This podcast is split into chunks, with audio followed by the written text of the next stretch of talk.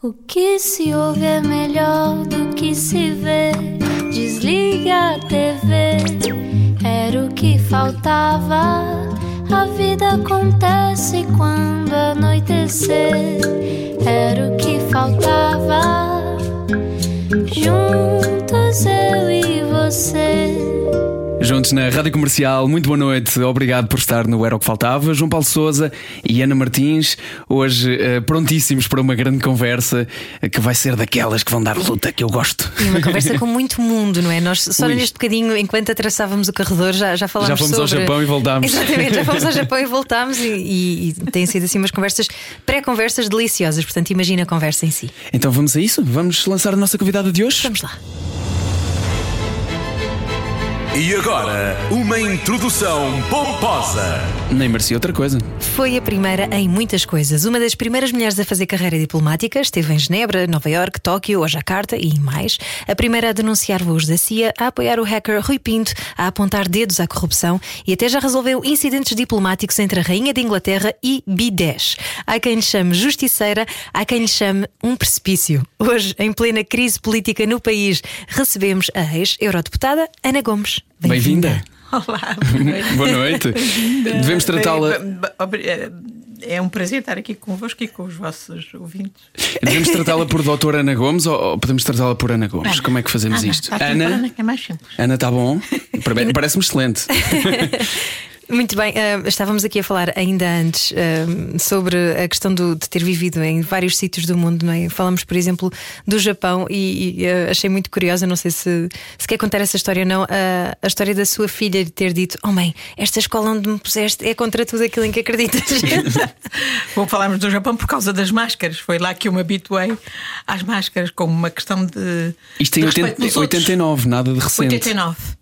Uh, mas sim, nessa altura fui, fui para Tóquio, uh, em, em posto diplomático, e fiz uma pesquisa de qual era a melhor escola para ela poder, uh, enfim, ter continuidade, a escola internacional.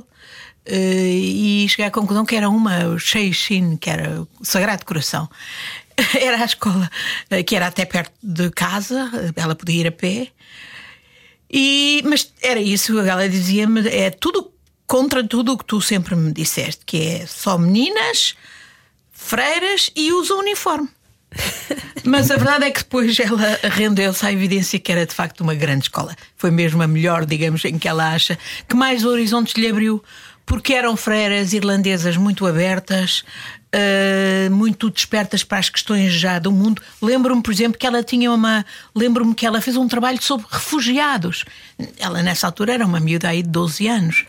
Eh, que era um problema nessa altura era o chamado boat people, as pessoas do Vietnã que fugiam do, do regime eh, do Vietnã. Ganhar essa consciência Assim. aos 12 anos. Exatamente, e, e, na- e naquela parte do mundo, claro, havia a sensibilidade já para esse problema, que não é todo um problema europeu, pelo contrário, é muito mais de, outras, de outros países do mundo e, em particular, países pobres, que são os que mais recebem refugiados. E lembro-me que ela justamente fez um trabalho sobre isso nessa altura.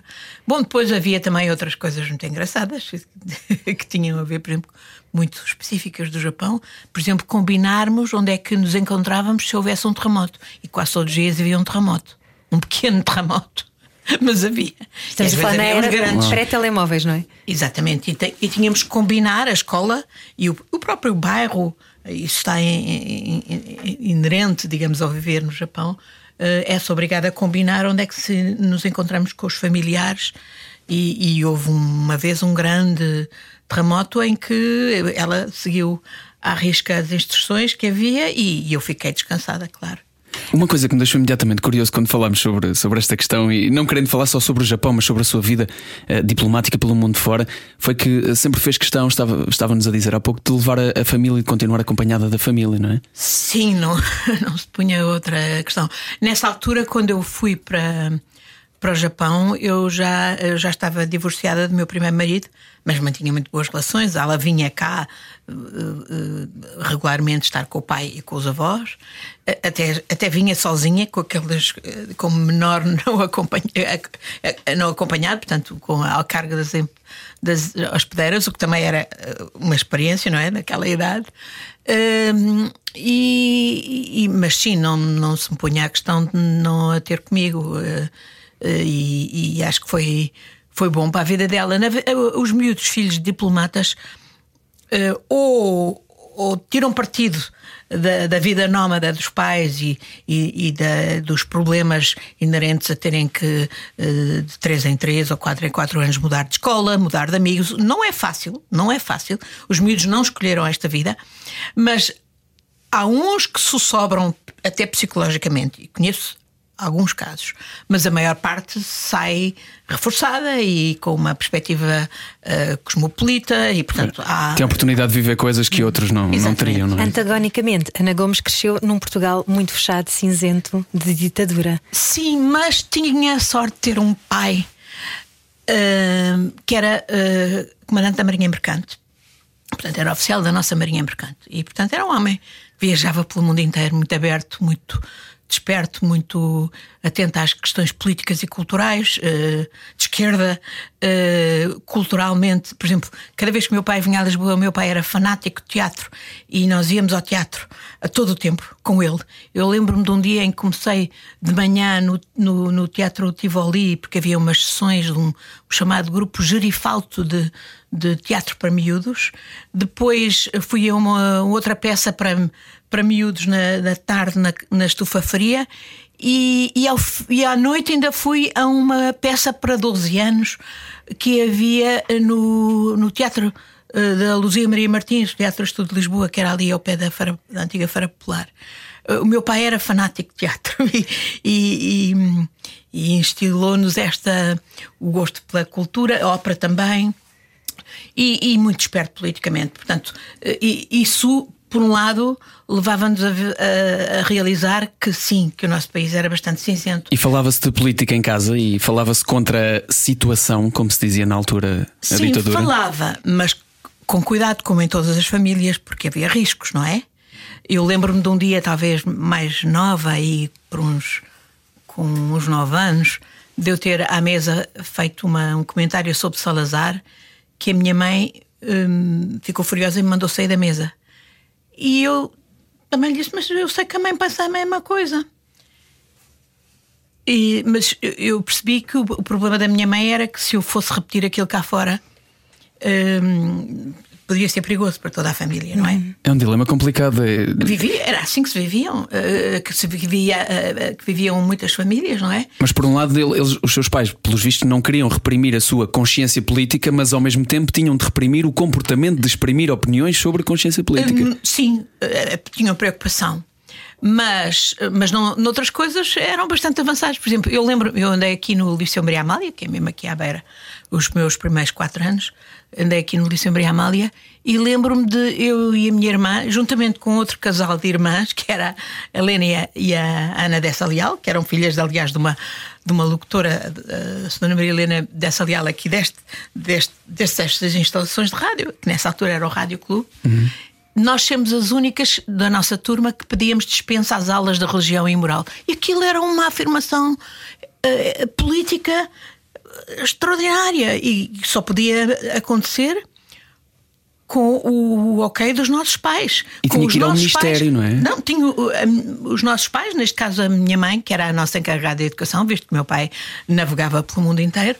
Hum, tinha que assinar um requerimento ao ministro. E enquanto não viesse deferido o requerimento ao ministro, nós éramos obrigados a ir às aulas de religião e moral e a arrostar com a ira das professoras, que algumas que insinuavam que nós éramos umas perdidas, etc. Isso até nos deu algum estímulo para sermos boas alunas, para demonstrarmos que não éramos nada perdidas.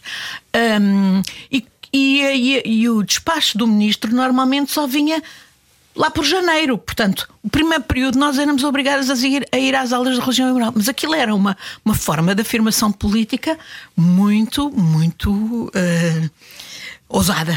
Mas sempre foi contracorrente, Ana Gomes. Sim, eu, sem dúvida que o ambiente de casa, com os meus pais bastante politizados, embora sem atividade política, mas, mas o meu pai seguia. Eu, eu lembro quando foi em 69, já mais tarde, a campanha da, eh, da, em, que, em, em que houve a COD e a CDE a concorrer pela oposição uh, contra o partido uh, do regime. Que eu fui a imensos comícios com o meu pai. Comícios não, sessões de esclarecimento, era como se chamava nessa altura. Quer da CEUD, quer da CDE.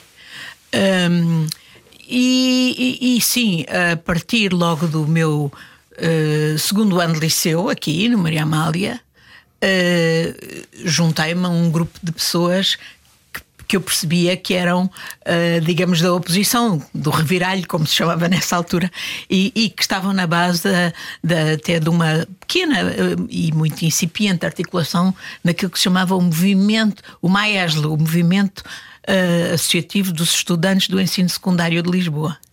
Mas aos 13 anos, mais ou menos, não é? Sim. Adolescente. Aí. É muito jovem para começar a ter atividade, não é? Mas Política. eu acho que isso tinha a E ver com. Não, nessa altura eu não tinha nenhuma atividade clandestina, digamos, o que era a ousadia era reunir-me com pessoas aqui no liceu ou fora do liceu. Mas eram de forma aberta e, e clara que isso acontecia. Sim, não, eram reuniões em que discutíamos, claro, eh, o que era possível discutir Faltam nessa altura. borrachas. Eh, sim, coisas reivindicativas eh, sim, m- m- muito básicas, mas no fundo eh, sabíamos que éramos um grupo de jovens que recusávamos hum, eh, o, o regime, recusávamos hum, a falta, a ditadura e que sabíamos que havia outra forma de se viver que, eh, para além da ditadura. Ainda por cima, a numa fase da sua, da sua vida muito eh, idealista, não é? Qualquer pessoa adolescente. Sim, e mais, digamos que o próprio regime, e isso foi visível com o endurecimento nos anos subsequentes, com a guerra colonial eh, e, e- e a, e a consciência de muitos setores, desde logo nas próprias Forças Armadas, não é? Mas não só, eh, na sociedade, de que aquela era uma guerra injusta e impossível e que tinha que se terminar aquilo e tinha que se dar a independência aos povos das colónias e, e, e, portanto eh, digamos que esse ambiente que eu depois encontrei de forma eh, máxima na faculdade quando entro para a faculdade eu entro eu entro em 72 eh, a faculdade está fechada no quando nós devíamos começar o ano letivo porque tinha sido morto por um PID o estudante Ribeiro Santos que era estudante de, de economia Toda a academia foi fechada. A nossa faculdade estava fechada. Ele Ana era... Gomes estava a estudar Direito. Não, ele era, ele era de direito. Ele, José António Ribeiro Santos, era de direito. Mas ele estava. eh, Mas ele foi morto numa reunião na Faculdade de Economia, no Calhas, por um PID. E isso eh, gerou uma grande comoção em toda a academia, em toda a sociedade portuguesa, etc. Eh, Eu, eu portanto, venho de, um, de, um- de umas férias em que estive a trabalhar na Alemanha, do meu sétimo ano. Não posso começar as aulas porque eh, está a academia fechada, a faculdade está fechada.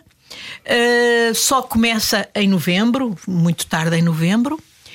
Eh, e o que é que nós encontramos? A faculdade ocupada pelos chamados gorilas. os gorilas eram. Quem eram os gorilas? Os gorilas era como nós, os estudantes, lhes chamávamos. Estudantes. Eram os, os chamados vigilantes. Eh, o regime, exatamente porque o ambiente em toda a academia era, estava a ferro e fogo, não é? Por causa da guerra colonial, por causa da repressão, etc. Muita gente, muitos estudantes presos. Então eles tinham começado pela nossa faculdade, a Faculdade de Direito, eh, que já tinha aquele trauma do assassinato do, do, do seu estudante António Ribeiro Santos, eh, e tinham lá posto os chamados gorilas, tinham fechado a associação de estudantes. E tinham lá posto os gorilas, uns vigilantes. Quem eram os gorilas? Eram uns tipos que tinham acabado de vir da guerra colonial, não tinham emprego. Eh, Uns deles eh, faziam culturismo. Lembro-me que um deles, nós gostávamos muito que um deles tinha ganho um prémio e estava na capa de uma revista, eh, era o prémio de Mr. Tarzan, e aparecia assim, de truce e, e de, de pelame toda a mostra e tal. Nós gozávamos com aquilo. Eh, mas eles estavam dentro da faculdade eh, eh, para nos dar pancada. E, e não, teve medo, não teve medo desses gorilas quando foi pintar uma parede? da- Dos gorilas, não, eles lá dentro até, até nos batiam, não é? Eu fui, eu, fui várias vezes espancada por eles. fui entregue uma vez, Simplesmente fui só por estar? vez. Simplesmente por estar a falar com estudantes, por exemplo, sobre o chamado mapa de exames, eu era delegada de curso, portanto, Já havia atividade política. Exatamente, era uma atividade legal. eh, Exatamente. Essas que- coisas que nós, como nós diríamos, economicistas, mas era o que era possível fazer-se para falar com as pessoas, etc. Eu estava a falar com um grupo de colegas sobre o chamado mapa de exames e de repente fui atacada pelos gorilas. E, e sim, é uma- um episódio eh, que acontece eh, 13 de novembro de 73 e em que eu fui salva curiosamente, olha, pelo professor Freitas do Amaral que ia a passar e que perguntou: Mas o que é isto? Porque, obviamente, aquilo deu uma grande, um grande chavascal dentro da faculdade.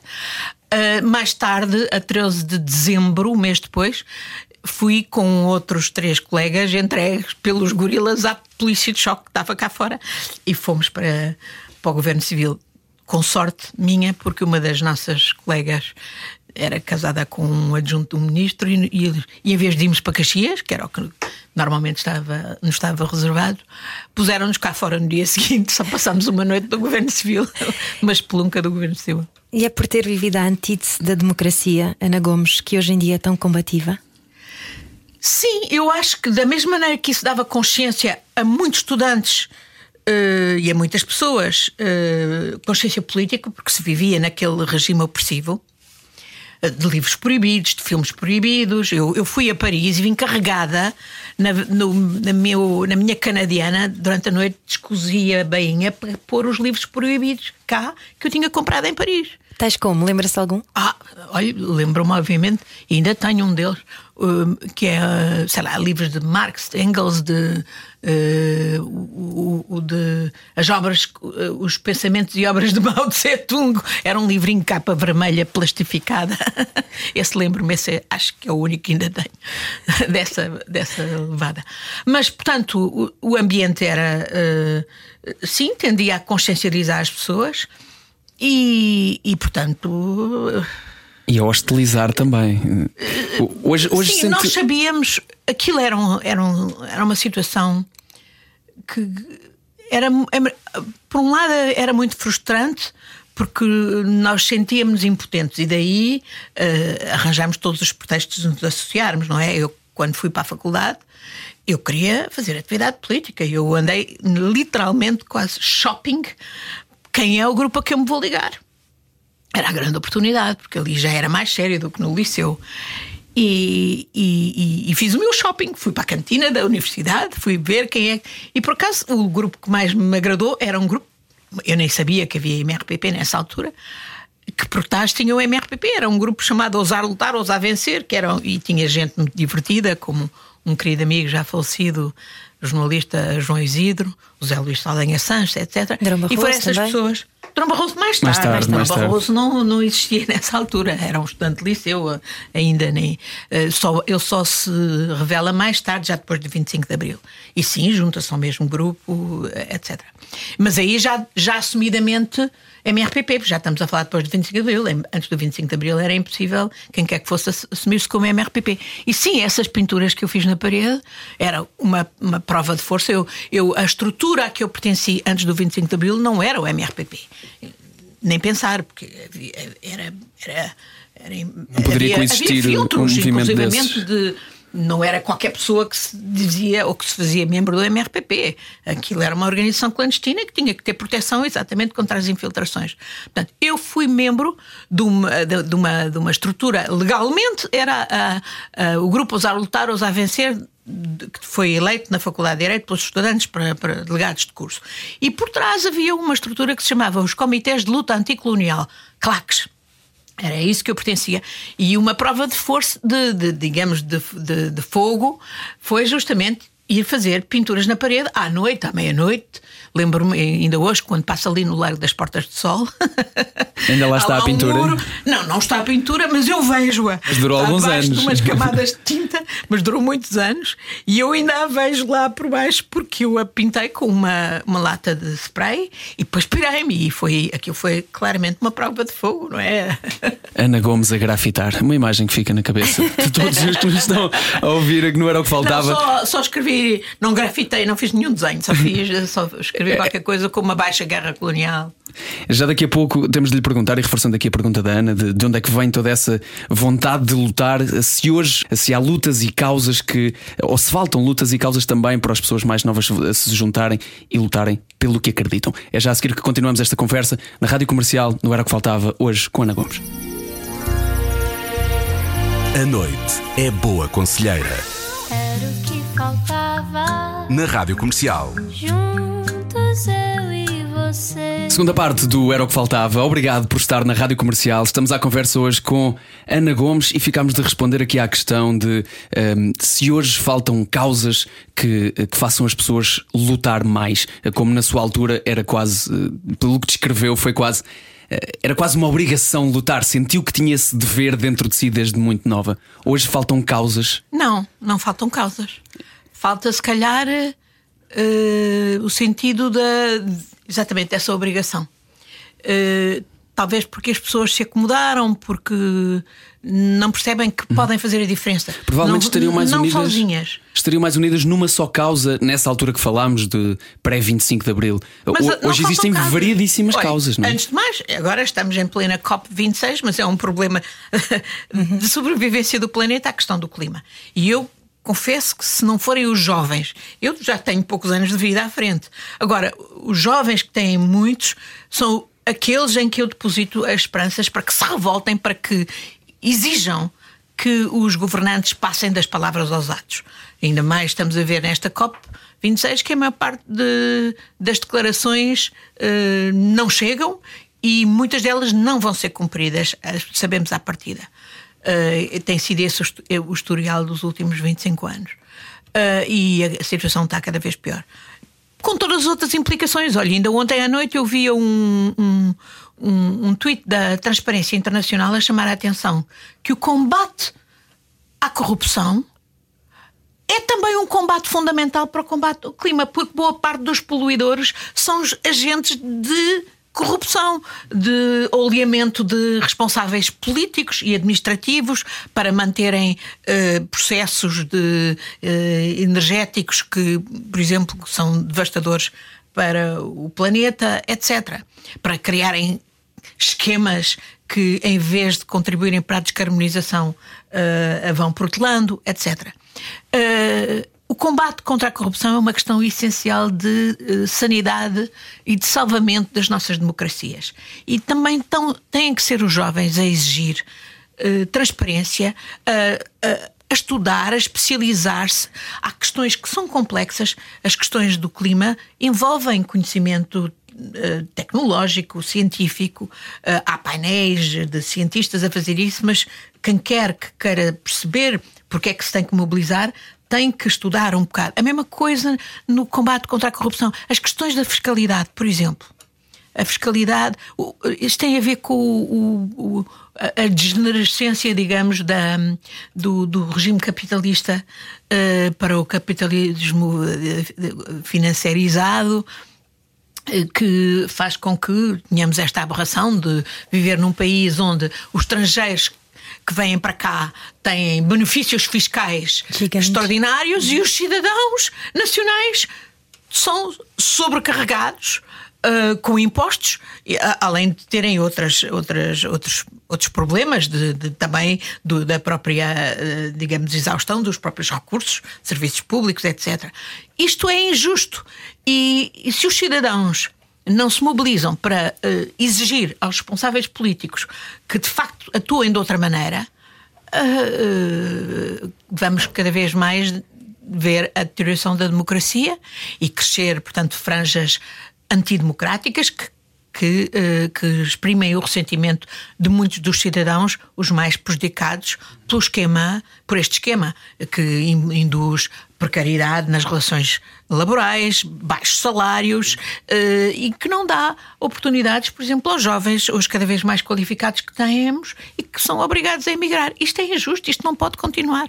Falava na vulnerabilidade da democracia nos dias de hoje e a Ana Gomes, que esteve e está também nos bastidores da, da política e que sabe como é que as coisas se movem, às vezes há, há causas que parecem uh, que são perdidas à, à, partida, mas a Ana sempre teve essa, essa um, clareza de espírito de continuar uh, a lutar por aquilo em que acredita. E às vezes isso é um bocadinho uh, cansativo, angustia a sentir que a democracia pode estar num momento periclitante. Não há causas justas porque não seja imperativo lutar. São justas, vale a pena lutar por elas, mesmo que pareçam muito longínquas. Eu, ao longo da minha vida, tive a sorte de ver várias situações em que cada um de nós parecia impotente contra elas. Olha, desde logo viver na, na, ditadura antes do 25 de Abril. Parecíamos sufocados pela impotência, mas, no entanto, foi possível acabar com a ditadura em Portugal. Vi as mudanças na África do Sul, no regime do apartheid, foi extraordinário. Uh, embora hoje possamos até também fazer muitas críticas à situação atual, mas não tem comparação com o que se vivia de, de, de, de, de ofensa aos princípios da humanidade mais básicos. Uh, hoje vemos coisas aberrantes, por exemplo, o tratamento de migrantes e refugiados por parte de vários países ricos. Uh, que é uma ignomínia, que é violação de direito internacional, violação da moralidade, já para nem falar daqueles que se reclamam de cristãos e que, e que têm comportamentos tão anticristo, digamos. Mas, uh, portanto, eu acho que há causas. Se as causas são justas, vale a pena, vale a pena batermos por elas. E, e, e posso, obviamente, dar o exemplo de Timor. Havia muita gente aqui em Portugal ainda agora, nesta semana que desapareceu o Max Tal, foi o Max Tal, o fotógrafo que, eh, e jornalista que trouxe ao mundo, mas também a Portugal, as imagens do massacre de Santa Cruz que viraram a opinião pública portuguesa. Até aí bastante uh, letárgica e, e desinteressada de Timor. Uhum. E depois foi a viragem da opinião pública que fez os governantes portugueses passarem a olhar para Timor com outra perspectiva e que nos fez depois tomar as posições justas que tomamos. É evidente, não somos o principal ator, o principal ator foram os próprios timorenses, como é óbvio, com a sua própria luta. Mas uh, estava uma causa que muita gente no meu próprio ministério dava como completamente perdida Eu lembro-me de um colega meu que um dia nos escandalizou, alguns de nós que, que trabalhávamos já na questão de Timor e que achávamos que era uma causa que valia a pena, veio para um seminário do Ministério fazer um, um debate sobre Portugal não se deve deixar macedonizar pela questão de Timor. Nessa altura, macedonizar era encurralar, porque tinha a ver com, a, com as guerras sobre a, também a, sobre a Macedónia, o nome da Macedónia, etc. Para nós que estávamos a trabalhar no assunto, havia de haver um dia em que havia em que haveria uma viragem e uma oportunidade. E houve. E nós aproveitámos-la bem e os timorenses também aproveitaram bem. Portanto, vale a pena lutar por causas justas.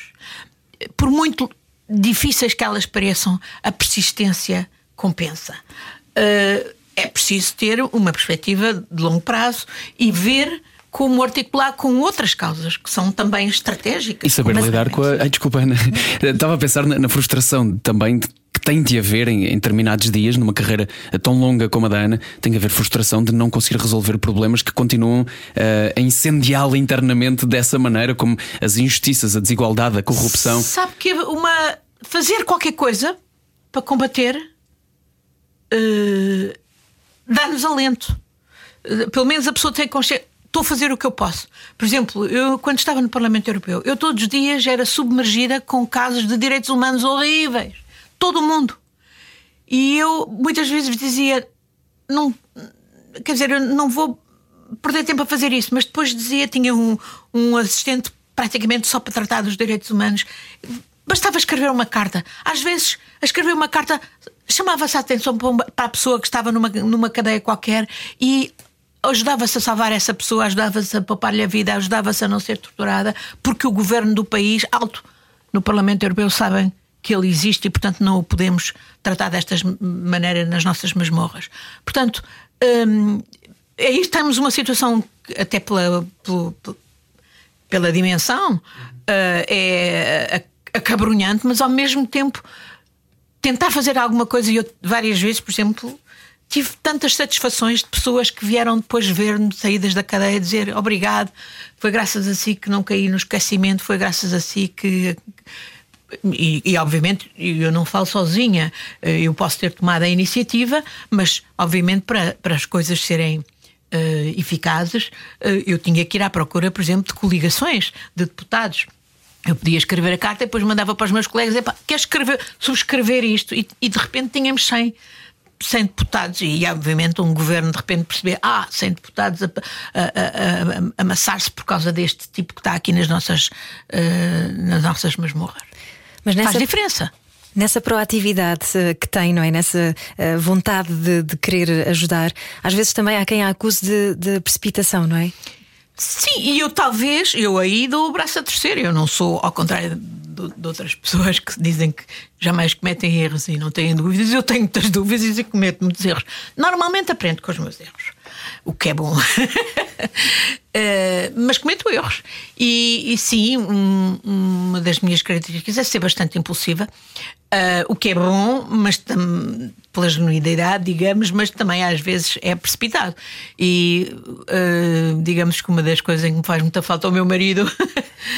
é uh, que ele justamente ajudava-me muito a temperar a minha impulsividade, visto que ele era o contrário de mim. Ele era absolutamente cerebral, absolutamente ponderado e, e portanto, eu sabia mesmo quando, uh, enfim, com a idade fui ganhando a percepção, ah, isto é melhor eu dormir sobre o assunto. E pedi-lhe a opinião. E isso ajudava-me muito. Hoje faz-me falta muito. Ainda que ligados à política. Sim, naturalmente. Ambos, e mais ainda na política. É difícil dissociar isso chegando a casa? Ou impossível de todo? É impossível. Ouça, o que é que não é político? Nós vivemos, mesmo aquelas pessoas que dizem que não fazem nada político, estão a fazer política. Portanto, eu, eu, tudo o que eu faço é político, tudo o que eu faço tem repercussões políticas. Tudo o que eu. Uh, o que nós lemos e, portanto, é político, assumo, o que nós vemos é, é político. Então, e porquê é que há tanto desinteresse na política? Porquê é que se diz tanto, e eu presumo que não seja uma coisa nova, que os políticos são todos a mesma coisa? Porquê é que há menos pessoas. Eu acho que tem a ver com essa degenerescência da democracia que está ligada à à financiarização do capitalismo e, à, e, às teses neoliberais que só agravaram as desigualdades uh, e, e, criaram ressentimento e precarizaram muita gente uh, e, portanto, uh, e paralisaram o chamado elevador social e, ehm, e, e, o sentimento também de que os partidos políticos, que, que eu acho que são indispensáveis em democracia, obviamente não se faz democracia sem partidos políticos, mas acabam muitas vezes por ser, aqui no nosso país e noutros, uh, instrumentalizados como aparelhos de poder e de. E não e não, no fundo, centros de, de discussão de ideias. De, de discussão de, de, ideologia. Mas é porque se perde a noção quando se chega lá? É, há, há, aqui, há aqui perversões que têm a ver com. Que têm a ver, por um, lado, com o déficit, digamos, cultural democrático, que nós ainda temos, apesar de tudo, porque vivemos, foi há 50, quase 50 anos, mas, mas ainda temos um déficit democrático, digamos, uh, comparado com outros países que há mais tempo vivem em democracia e têm muito mais tolerância dentro dos próprios partidos políticos. E depois com as perversões deste, deste esquema de, de, de aceder ao poder. Uh, eu lembro-me, por exemplo, quando eu, quando eu estava no PS, eh, na direção do PS, em 2003, 2004, me entraram um dia uma jovem uh, ótima, inteligente, com uma formação extraordinária e que me dizia: Os meus pais aconselham-me que eu me, me inscreva no PS para ter emprego, subscreve a minha ficha. E eu disse: Não, não subscrevo. Porque se tu, se tu, me dissesses que vens cá porque concordas com a ideologia e o programa do PS, era já. Agora, se me vens dizer porque os teus pais acham que é a maneira de teres emprego, eu não, não sirvo para isso. É por isso que a Ana Gomes está sempre ali numa terra de ninguém. Ou seja, não, a sensação que dá é que nunca se submete a que pensem pela sua cabeça. Exatamente. Acho que não devemos. Uh, acho que um, o papel de um partido político, sim, eu compreendo que, que seja necessária disciplina e, e, coesão, mas não é de maneira nenhuma de supressão do, do debate político e ideológico e da crítica. E, e, é por isso que eu, que eu, de resto, depois da experiência totalitária só daqueles anos, portanto, eu saí do MRPP em 76, em janeiro de 76, mas tive muitos anos sem fazer qualquer ligação partidária, até que em 2002 uh, decidi tornar-me membro do PS. E é evidente que eu escolhi o PS porque, para mim, o PS nessa altura era justamente um alfobre de ideias, de, de crítica, de, de autocrítica. De, uh, hoje a situação no PS, como nos outros partidos, é bastante diferente. Já nem vou falar dos da direita que está em guerra civil com apenas pelo poder, não é? Não conhecemos propriamente grandes ideias e programas. Uh, concretos, uh, mas do próprio PS, onde digamos que foi secada a crítica, uh, e onde temos um esquema perverso de eleição de secretário-geral por 90 e tal por cento, isso é perverso. Uh, não era esse o objetivo das diretas, mas na prática acabou por ter essa, esse efeito e, e claramente o debate Uh, reduziu-se dramaticamente no PS e, e, pagamos as consequências disso. Ainda bem que chegamos aqui aos, aos, partidos atuais, porque já que hoje estamos a viver uma situação complicada entre eles, gostávamos de ouvir a Ana sobre isso, já a seguir na terceira parte do Era o que Faltava. A noite é boa conselheira. Era o que faltava. Na Rádio Comercial. Juntos eu e você. Terceira parte do Era o que Faltava. Obrigado por estar com a Rádio Comercial. Hoje conversamos com Ana Gomes e deixamos aqui pendurada uma possível visão, não lhe vou chamar respostas, acerca daquilo que está a acontecer neste momento, nesta fase política que estamos a viver. Como é que a Ana Gomes, com tantos anos ligados à política, vê esta situação deste orçamento de Estado? Com preocupação, porque neste momento o país não precisava desta crise política.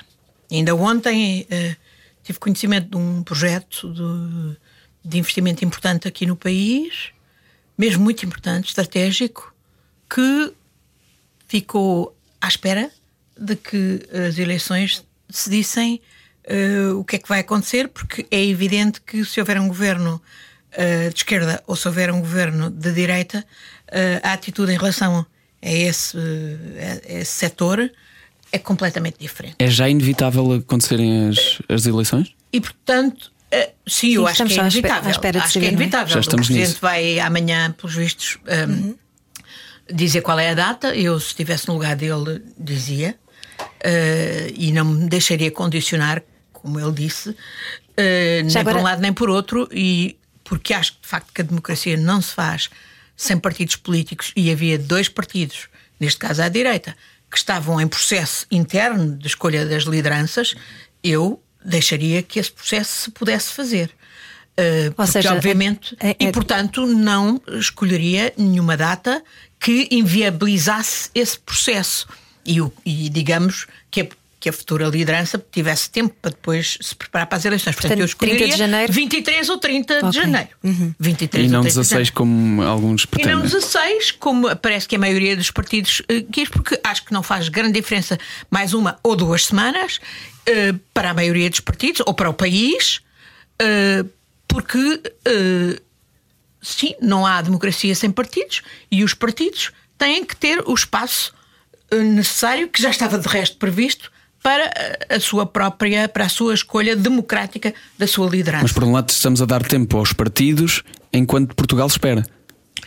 Mas não é por 10 ou por uma ou duas semanas Sim. que mais vale que a escolha seja claramente uh, legitimada do ponto de vista democrático e que digamos que as lideranças de todos os partidos tenham sido democraticamente escolhidas, do que haver dúvidas sobre a legitimidade dessas lideranças, penso eu. Agora, dito isto, eu não não gostei que o Presidente da República se tivesse interferido, se tivesse imiscuído no, na negociação do Orçamento de Estado, o que ele fez quando, de resto, dois dias depois do projeto de orçamento ter sido uh, apresentado, uh, veio logo ameaçar com uh, eleições e em janeiro, disse ele. Mesmo que ele tivesse, como ele quis, entretanto, explicar, querido alertar os partidos designadamente os partidos à, à, esquerda do PS. O Bloco de Esquerda e o PCP. Então fazia essa, essa, esse alerta em privado, ao dizer publicamente não deixou espaço de recuo a esses partidos. Sem dúvida que há uh, vários responsáveis ao nível dos partidos, e não é só o PCP e o Bloco de Esquerda, o próprio PS. Uh, não, não, não quis acordo, obviamente, e também talvez o próprio anúncio do Presidente da República de que haveria eleições tivesse uh, instigado algumas pessoas no PS a achar que este era um bom momento para eleições, visto que sabiam que a, que a direita estava em plena guerra civil e, portanto, até para numa perspectiva de se conseguir uma maioria absoluta, que é indiscutivelmente o que o Primeiro-Ministro quer. Um, e, na, e, na, perspectiva de encontrar uh, o, o, pior momento possível para os opositores de direita e também para os opositores da esquerda, visto que obviamente os culparia, o culpará, os culpará pela, pela, pelo falhanço no orçamento, uh, tudo isso terá, digamos, resultado desse anúncio público por parte do Presidente da República de que haveria eleições se não houvesse orçamento. Quem é que fica pois a perder? Também não gostei de ver o Presidente da República chamar Uh, receber Rangel naquele dia, não é que ele não o devesse uh, receber, mas naquele dia, naquele momento, quando se estava a discutir o que se estava a discutir, e enfim, naquela fase do orçamento, obviamente aquilo só podia ter a leitura política que teve por toda a gente, e ainda pior, o de ir telefonar ao presidente do governo da Madeira para que levasse os seus deputados na Assembleia da República a votar contra a posição do, do seu partido, que era o, o PSD. Isso, para mim, é o mais inacreditável de tudo que o Presidente fez. E acho, portanto, que o Presidente também é corresponsável pelo falhanço do orçamento e por estarmos em, em, em, eleições. Agora, dito isto, as eleições já são inevitáveis, portanto, vamos a elas e esperemos só que, de facto, essas eleições permitam clarificar os cenários políticos. Temo que não, isso não aconteça.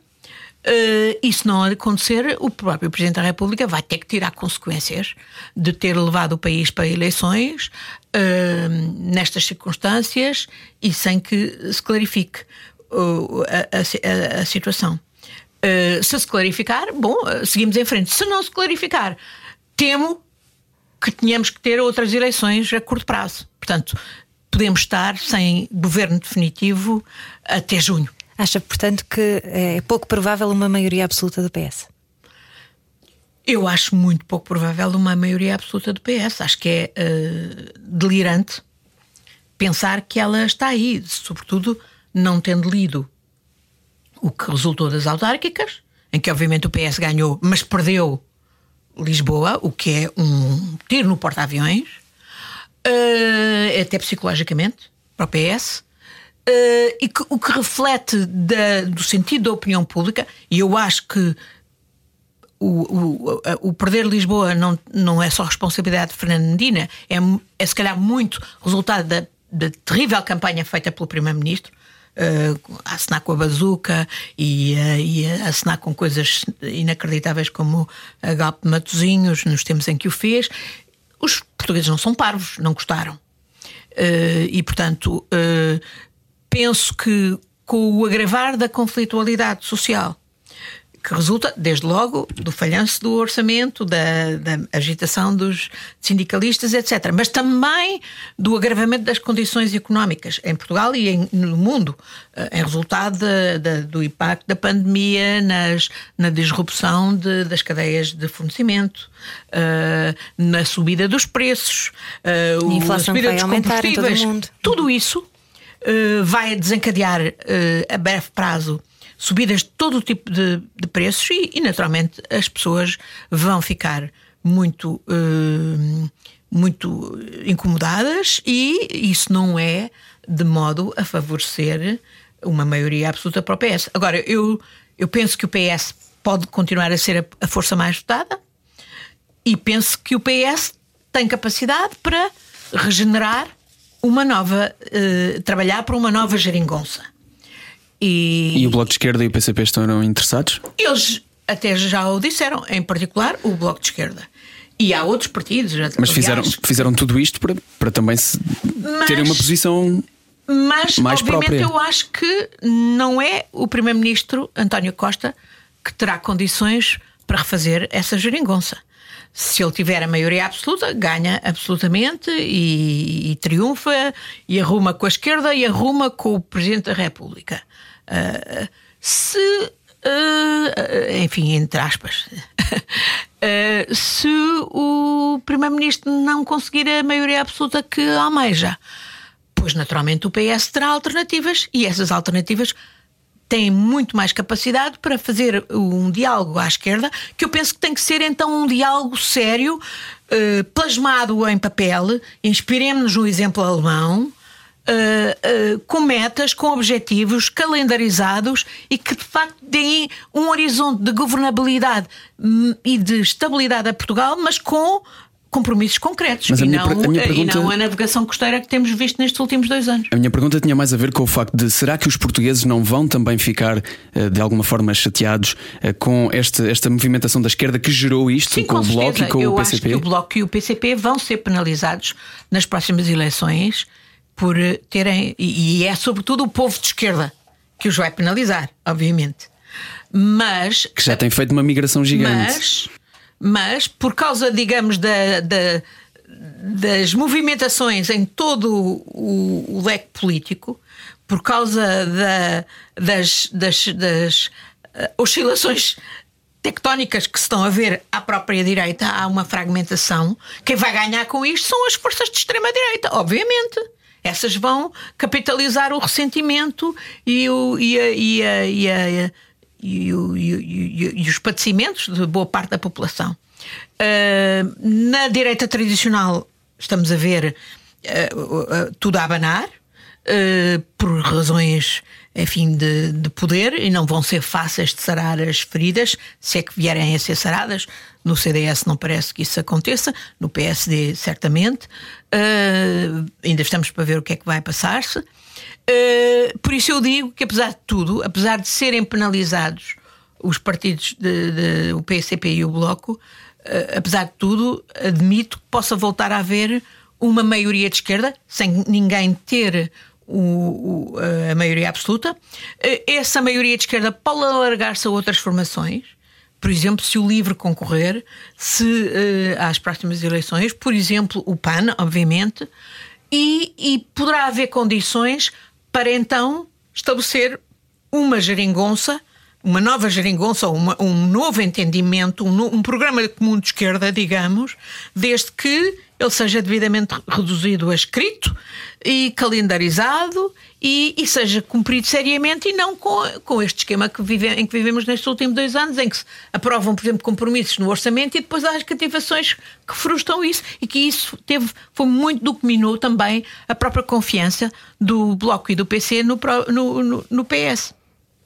Deixa-me só recordar que Ana Gomes foi aluna do professor Marcelo e ainda assim ralhou à grande com o nosso Presidente da República e de resto Ana Gomes foi também a mulher que ah, mais votos teve não é, ah, numa, numas eleições nas presidenciais em 2021 e parabéns por isso.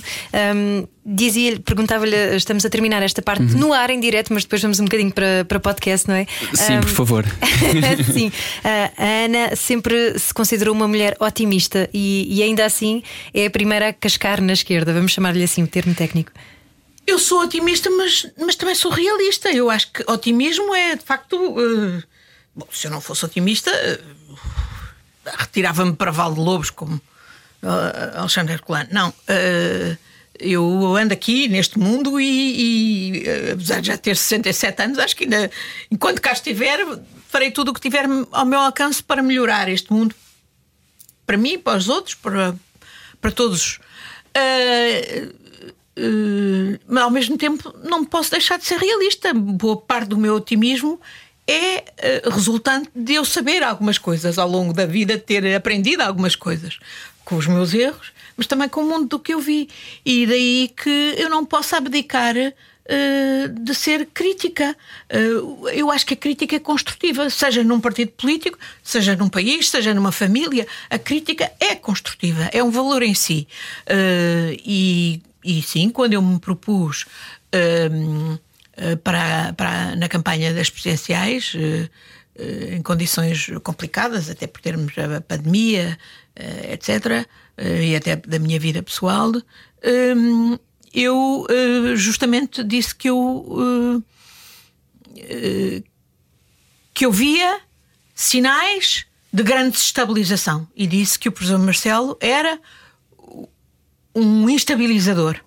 Bom, aqui estamos no meio desta crise que eu nunca imaginei que viesse tão cedo, mas que eu previa que viesse de alguma maneira. Uh, em que o, a maneira de ser do professor Marcelo inevitavelmente se iria uh, repercutir de forma uh, instabilizadora para o país. Hoje, uh, eu acho que muita, muita gente que não acreditou no que eu disse uh, concorda comigo que Marcelo é de facto o grande. é o destabilizador. Isto dito com carinho de uma impulsiva para uma impulsiva. com todo o respeito, Ana Gomes. Mas, com certeza.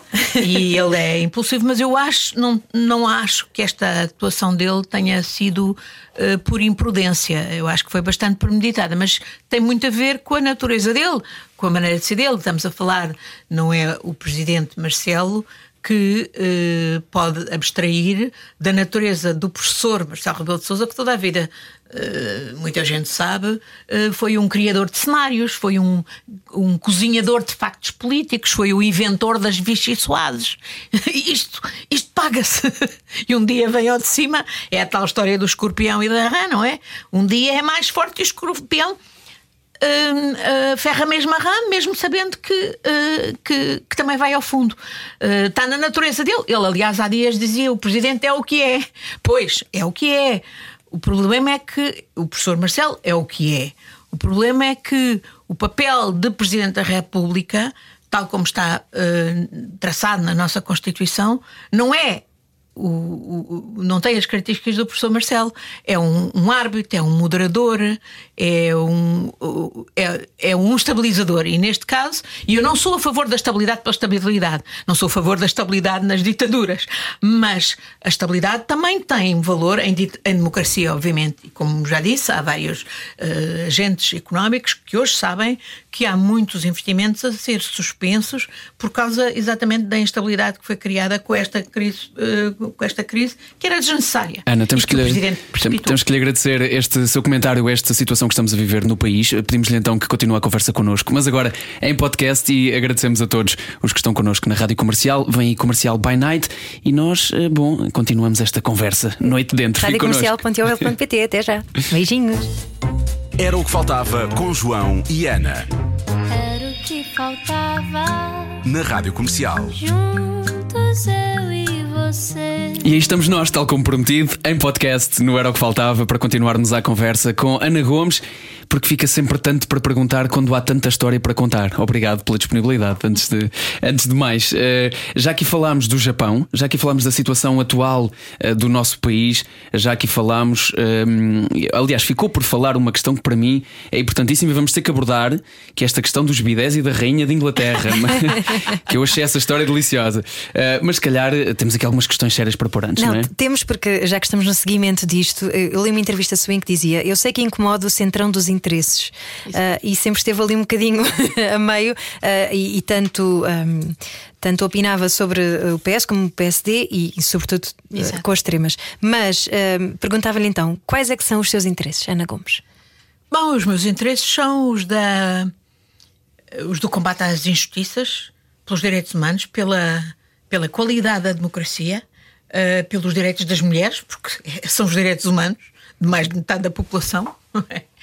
E, e, e, por, eh, e por um mundo uh, mais, uh, mais equilibrado, onde não continuemos a, a, destruir os recursos finitos do planeta e a destruir as condições de vida para os nossos uh, filhos e netos.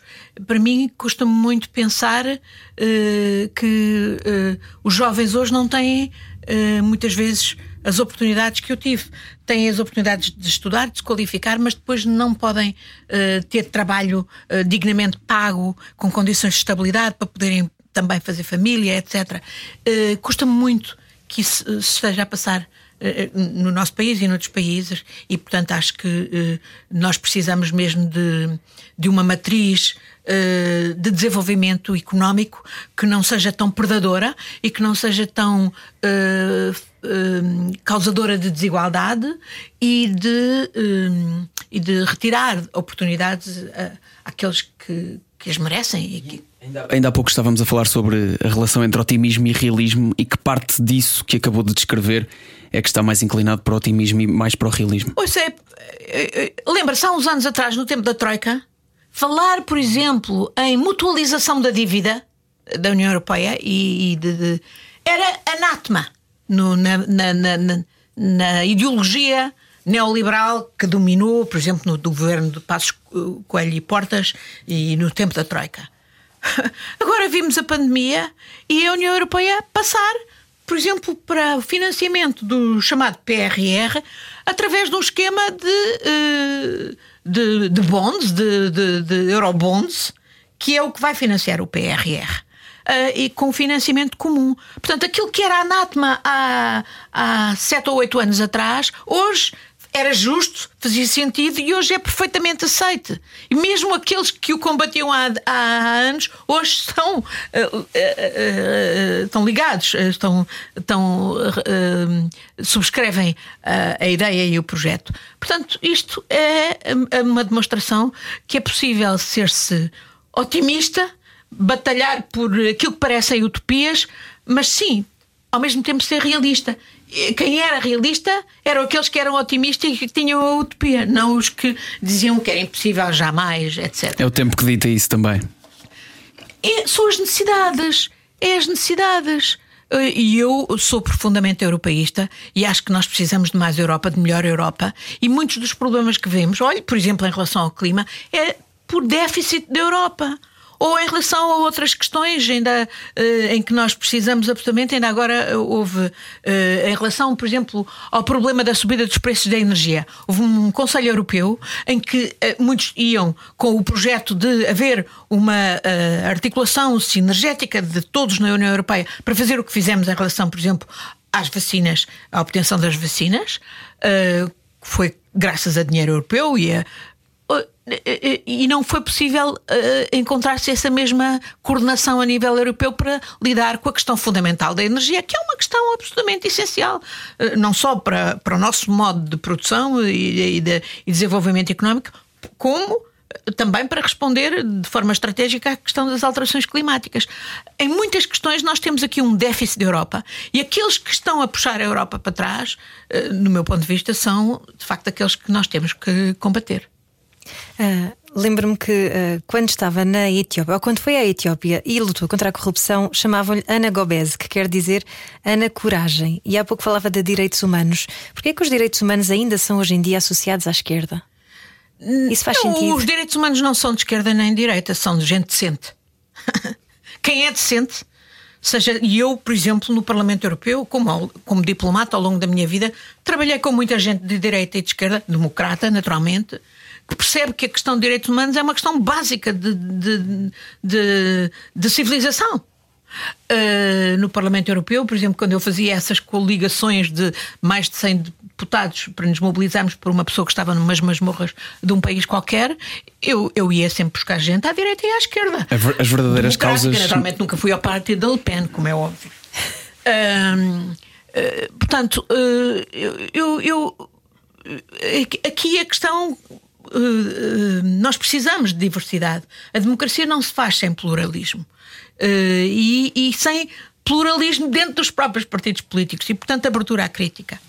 E, e, eu acho que é aqui que nós temos tido graves problemas, e é isso que dissuade muita gente de se ligar aos partidos políticos, de ir, porque as pessoas, no fundo, muitas vezes no partido político não discutem, não discutem ideias, não discutem programas, não discutem projetos, assimilam aquilo que vem de cima. E isso é muito desanimador para muita gente. Todos... E então, por exemplo, mulheres, eu farto-me de encontrar mulheres, eu quis, ao vir para o PS, encorajar mais mulheres. Uma das coisas que mais me, me agrada na vida é quando há mulheres que me vêm dizer que vieram inspiradas por mim, mas muitas delas também me dizem que depois chegaram e ficaram uh, de pernas cortadas. Por exemplo, quando nós vemos, temos uma lei da paridade que fez uma diferença brutal e que é um resultado do, da liderança, digamos, do PS. Já podia ter sido há mais tempo e melhor, mas quando essa lei tem óbvias uh, insuficiências, e nós vemos, por exemplo, como vimos nestas autárquicas, não há, portanto, o extraordinário número de mulheres que foi candidata. Depois só uh, 29 é que foram eleitas presidentes de Câmara, porque não foram postas no topo da lista pelos partidos políticos que, e arranjaram outros esquemas para. Isto, isto não pode continuar, isto tem que se, tem que se mudar. Uh, portanto, há, há, nunca se vai fazer tudo. de um dia para o outro, há sempre um, muita coisa por fazer. Mas à medida que vamos vendo coisas que precisam de ser corrigidas, temos que temos que as corrigir e, e, sem dúvida, essa é uma das questões essenciais. Ter mais mulheres na vida autárquica fez uma grande diferença pela qualidade da nossa democracia e também pela militância nos próprios partidos políticos. Mas temos ainda muito percurso a fazer. Mas às vezes há conquistas que também sofrem retrocessos. Como é que se sente quando Sim, isso acontece? A área dos direitos humanos, para mim, que toda a vida trabalhei em direitos humanos, até como diplomata, porque. Uh, o, nosso empenhamento pelos direitos humanos foi absolutamente essencial para nos credibilizar também pelo combate por Timor, por Timor-Leste, uh, para mim é muito deprimente ver retrocessos e vê-los a nível global e vê-los até a nível nacional, por exemplo. Uh, que o nosso país não se interesse por situações que são também de direitos humanos e, Olha, por exemplo, ainda recentemente a questão do, do Saara Ocidental é uma questão que tem implicações políticas, claro. Aliás, muito semelhante a, a Timor-Leste, do ponto de vista do direito à autodeterminação. O direito à autodeterminação é o primeiro dos direitos humanos. Está a falar daquele território ali em Marrocos, não é? Não é Marrocos, justamente é que não é Marrocos. Pois. Era uma colónia espanhola, uhum. da mesma maneira que Timor era uma colónia portuguesa uhum. e que foi ocupada pelos marroquinos, porque os espanhóis, nessa altura, o regime de Franco cedeu aos marroquinos e eles têm, uh, os marrocos têm uh, o apoio da França e da Espanha para, para, para o status quo. É uma questão que está em aberto nas Nações Unidas. Ainda agora, o secretário-geral António Guterres nomeou uh, um, uma pessoa que eu gosto muito, o Staffan de Mistura, para ser o representante do secretário-geral na questão do, do Sahara. Como, que é uma questão que se mantém na, na agenda das Nações Unidas, como se mantinha Timor-Leste até ser resolvido por um referendo. Mas que o referendo vezes... é o que Marrocos justamente não quer e tem recusado. E que Portugal, por causa das suas relações económicas com Marrocos, esqueça tudo. Esqueça o direito à autodeterminação, esqueça o paralelismo com Timor, esqueça os direitos humanos, porque há um problema de violação de direitos humanos dos saharaus que me. Isso incomoda muito. Incomoda muito. Mas muitas vezes são estados para cantos porque não há interesses económicos. Sim, era o que no fundo Portugal está a fazer da Austrália em relação à Austrália também dizia que estavam os seus interesses no Mar de Timor, etc. O petróleo do Mar de Timor, etc. Era o que justificava a posição da Austrália. Até que um dia voltou, virou e teve que reconhecer que havia problemas de direitos humanos, que foi o que aconteceu justamente em 99, e aí a Austrália passou a desempenhar um papel mais positivo. Mas durante muito tempo a Austrália era o grande apoiante de, de, da Indonésia, Indonésia, ocupante de Timor, aliás, até instigadora da ocupação, juntamente com os Estados Unidos, e. E, obviamente, a razão era os interesses económicos. Mas eu sou daquelas que acham que os interesses económicos, por muito importantes que sejam, não podem sobrepor-se aos direitos humanos e ao direito internacional, ao que é justo. Ana Gomes, estamos mesmo a fechar. Uh, vamos terminar perguntando-lhe se acha que tem uma missão. Sim, eu, eu sou um ser humano, eu não ando aqui para passivamente. Eu acho que enquanto eu cá estiver e tiver capacidades, eu farei tudo o que estiver ao meu alcance para melhorar o, o mundo. E acha que todos nós devíamos ter um bocadinho esse espírito e de missão? Isso passa por muitas coisas. Eh, já passou ao longo da minha vida por muita coisa, mas eu hoje, mais do que nunca, estou em. Quero estar em articulação com gente jovem que tem hoje muito mais capacidades. Hoje eh, também a, as redes digitais as, eh, oferecem riscos, mas também grandes potencialidades de comunicação. eu, eu estou em contacto com, com grupos nacionais e internacionais que fazem coisas acontecer. Por exemplo, no combate à corrupção, estou, estou com a nossa transparência internacional, o capítulo português, e a nível internacional. Uh, estou com grupos de direitos humanos para apoio a refugiados, uh, faço imenso. O meu problema é, é, é, Teoricamente eu estou reformada, mas a minha dificuldade é ter tempo para tudo aquilo que para que sou solicitada. E, e são todo, tantas coisas boas e e que valem a pena, que é difícil. Hum, eu, é difícil organizar-me, sobretudo porque agora mais do que nunca tenho a sensação que tenho a obrigação de escrever um livro uh, que estou a atrasar, mas que preciso de escrever, que é exatamente sobre Timor em 99. E, portanto, um, tenho que me disciplinar para não responder a todas as solicitações e, e, me concentrar agora na escrita do livro. Então, obrigado por ter respondido a esta e ter vindo até aqui. Ou era o que faltava? Foi um prazer conversar consigo. Obrigada, era o que faltava não vir. Muito obrigado. Era o que faltava com João e Ana. Era o que faltava na Rádio Comercial. Juntos eu e você